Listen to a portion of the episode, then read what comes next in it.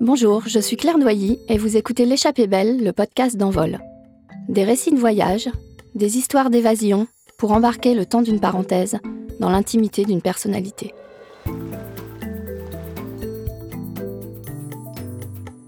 Journaliste, animateur radio, star du petit écran, Nikos Aliagas est une des figures les plus emblématiques du paysage médiatique. À la fois français et grec, il parle cinq langues et ne se sent étranger nulle part.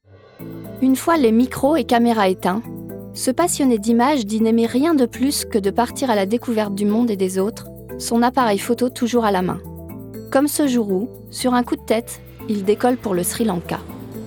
C'est l'échappée belle de Nikos Aliagas, où il est question d'un champ de thé, d'un orage, d'un téléphone qui ne fonctionne plus et d'une fête à laquelle il n'aurait jamais dû aller si tout s'était déroulé comme prévu. Tout a commencé avec une photographie c'est une photo que j'avais vue euh, sur un des postes de National Geographic. J'ai découvert une femme dans un champ de thé. Elle avait, euh, je me souviens, les mains abîmées par le soleil. Elle était jeune, mais elle ressemblait euh, à une femme plus âgée.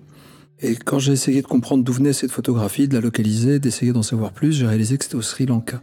Et c'était dans un champ de thé, dans l'état de thé précisément, qui est une région où effectivement des milliers de personnes, et notamment des femmes, travaillent jour et nuit accueillir des feuilles de thé sous la pluie, sous le soleil, pour euh, une poignée de dollars et surtout subvenir à leur famille. Et je me suis dit, je dois aller les rencontrer, je dois partir, photographier ces femmes qui acceptent le temps, ces femmes qui sont dans une résilience, dans un courage, et qui portent euh, au-delà euh, de ces sacs remplis de thé. Alors une feuille de thé c'est léger, mais quand tu as plusieurs kilos pendant des heures et des heures sur ton dos, ça change ta conception de la vie. Et d'un côté, il y a ce sac, de l'autre côté, il y a un gamin, elle rentre à la maison. Les, hommes n'ont souvent euh, pas d'activité professionnelle. Donc je suis attiré par cette idée. Mais je suis à Paris, je suis en Europe. Tout ça fait partie des projections qu'on peut se faire en tant que photographe, en tant que journaliste ou euh, une personne qui veut faire un documentaire. Donc j'arrive au Sri Lanka en essayant de faire un peu de vacances avec euh, ma femme et, et en même temps de dire je vais quand même aller faire des photographies. Je ne parle pas la langue. Mes plus beaux voyages, je les ai faits dans des pays où je ne comprenais pas la langue. Parce que, au final, ce sont les yeux et l'intention qui faisaient tout le travail. Et je me suis retrouvé dans ce champ de thé à l'aube, et puis je les voyais de loin arriver, avec leurs sacs vides, avec euh, des sourires très étonnés de me voir d'ailleurs, sur ce lieu de travail pour elles, comme ça de longues tranchées euh, à flanc de colline, avec des feuilles de thé qu'elle ramassait en souriant, en chantant parfois. J'ai commencé à les photographier. Je ne savais pas leur dire le pourquoi de ma présence, mais elles ont compris l'intention de ma présence. Elles avaient compris que j'étais pas là pour voler quelque chose ou les mettre en scène, mais juste les accompagner, essayer de comprendre. Ce qui me frappe d'emblée, quand je suis face à elles, c'est leurs mains, qui est à la fois outil, qui est à la fois euh, la main d'une femme dans sa délicatesse, et en même temps euh, la main abîmée d'une travailleuse. Et ça, ça m'émeut particulièrement parce que moi-même je suis un fils d'artisan et un fils de tailleur, et je ne sais pas faire grand-chose de mes mains.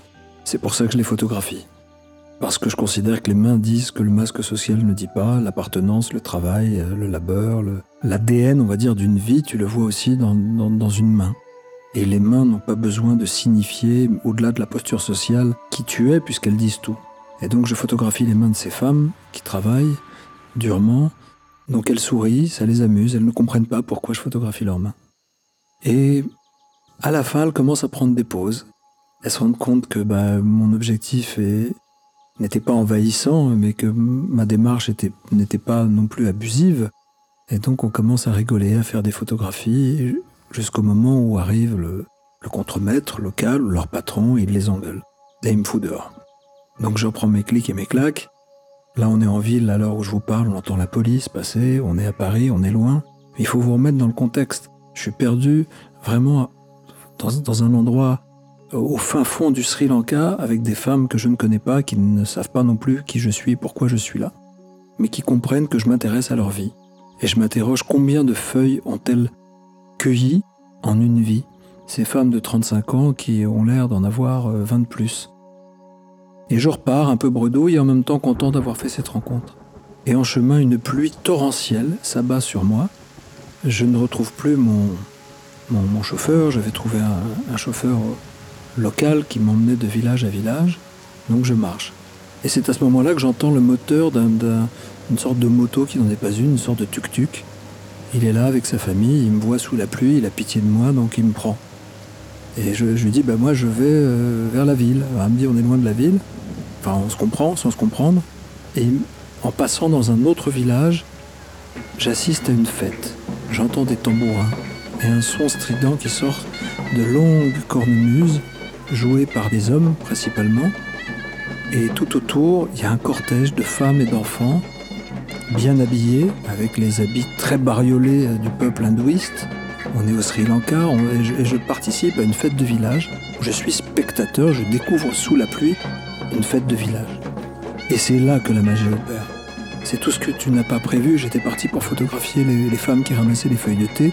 Et je me retrouve dans une fête de village avec une déesse dont le nom m'échappe, mais a posteriori j'ai appris que c'était une déesse de la fertilité. Donc je me retrouve à suivre ce cortège et à prendre des photographies. Ça va durer 4 heures. Je me perds. Mon téléphone portable ne marche plus. Je ne comprends pas ce qu'ils disent. Je ne comprends pas pourquoi ils font mine de faire des sacrifices euh, ou des faux sacrifices avec des sabres, en coupant des, fruits sur la place publique, en mettant le feu comme ça devant les maisons avec les gens qui sortent et qui mettent des, des peintures rouges sur le visage. Et, je me retrouve dans la boue à, tirer sur une corde avec mon appareil photo. Et ma seule préoccupation, c'était est-ce que la pluie va, va déglinguer mon appareil photo Jusqu'au moment où j'oublie que je dois prendre des photos puisque je suis là et que finalement je suis observateur, j'oublie ma carapace d'occidental, j'oublie euh, que ce n'est pas quelque chose d'exotique que j'observe en tant qu'étranger, mais je deviens un dans cette démarche qui est à la fois spirituelle et certainement cathartique. J'ai passé la soirée là-bas et, à un moment je me suis dit il fallait, que je rentre chez moi à mon hôtel et que je, retrouve ma femme, j'avais plus de batterie sur mon téléphone et là, je me suis euh, souvenu du prénom du gars du tuk-tuk qui était du village. J'ai dit, est-ce que vous pouvez, tuk-tuk euh? Il est venu me chercher, et puis bah, il m'a il m'a raccompagné à, à, une autre ville qui était plus proche. Je suis arrivé à l'hôtel, ma femme était morte d'inquiétude, elle savait pas trop ce qui s'était passé, mais elle a vu dans mes yeux une joie et surtout une, sérénité. Voilà, je suis parti à l'autre bout du monde pour trouver une sérénité en moi, euh, alors que je ne l'avais pas prévu. Et euh, j'ai mis du temps à garder les photos. Donc j'en garde un souvenir intense.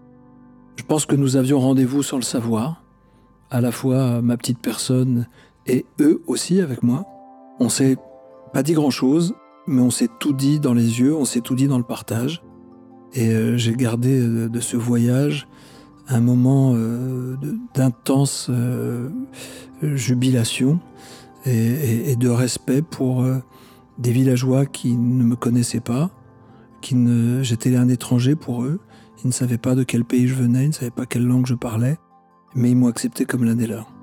Et curieusement, alors que j'ai un certain nombre de photographies, certaines plus réussies que d'autres, la plupart de mes photos euh, euh, euh, n'a pas été celle que j'attendais, et, pourtant, la plus belle photographie, c'est celle de mon esprit, celle de, mon souvenir. Celle euh, de cette pluie euh, chaude qui s'abat sur nos visages, celle de leurs mains rugueuses qui tirent la corde avec moi, celle de cette femme qui euh, me donne un fruit. Et c'est précisément ce que t'apprend le voyage, ce que t'apprend la découverte, l'inconnu, l'acceptation de ne pas tout avoir prévu en fric contrôle avec ton guide, bah, c'est de, trouver une vérité dans, chaque instant, ne serait-ce qu'un instant suspendu, et, sans jugement, sans avoir le filtre qui déforme de, celui qui essaie d'intellectualiser, d'expliquer. Voilà, j'en parle euh, aujourd'hui avec un peu de distance, 6-7 années plus tard, comme l'un des moments les plus importants de ma vie. Comme si je, devais être baptisé à ce moment-là dans leur vérité à eux, pour peut-être dans mes interrogations, mes doutes et dans mon ignorance, me retrouver un peu plus. Voilà ce que j'ai appris de ce voyage au Sri Lanka.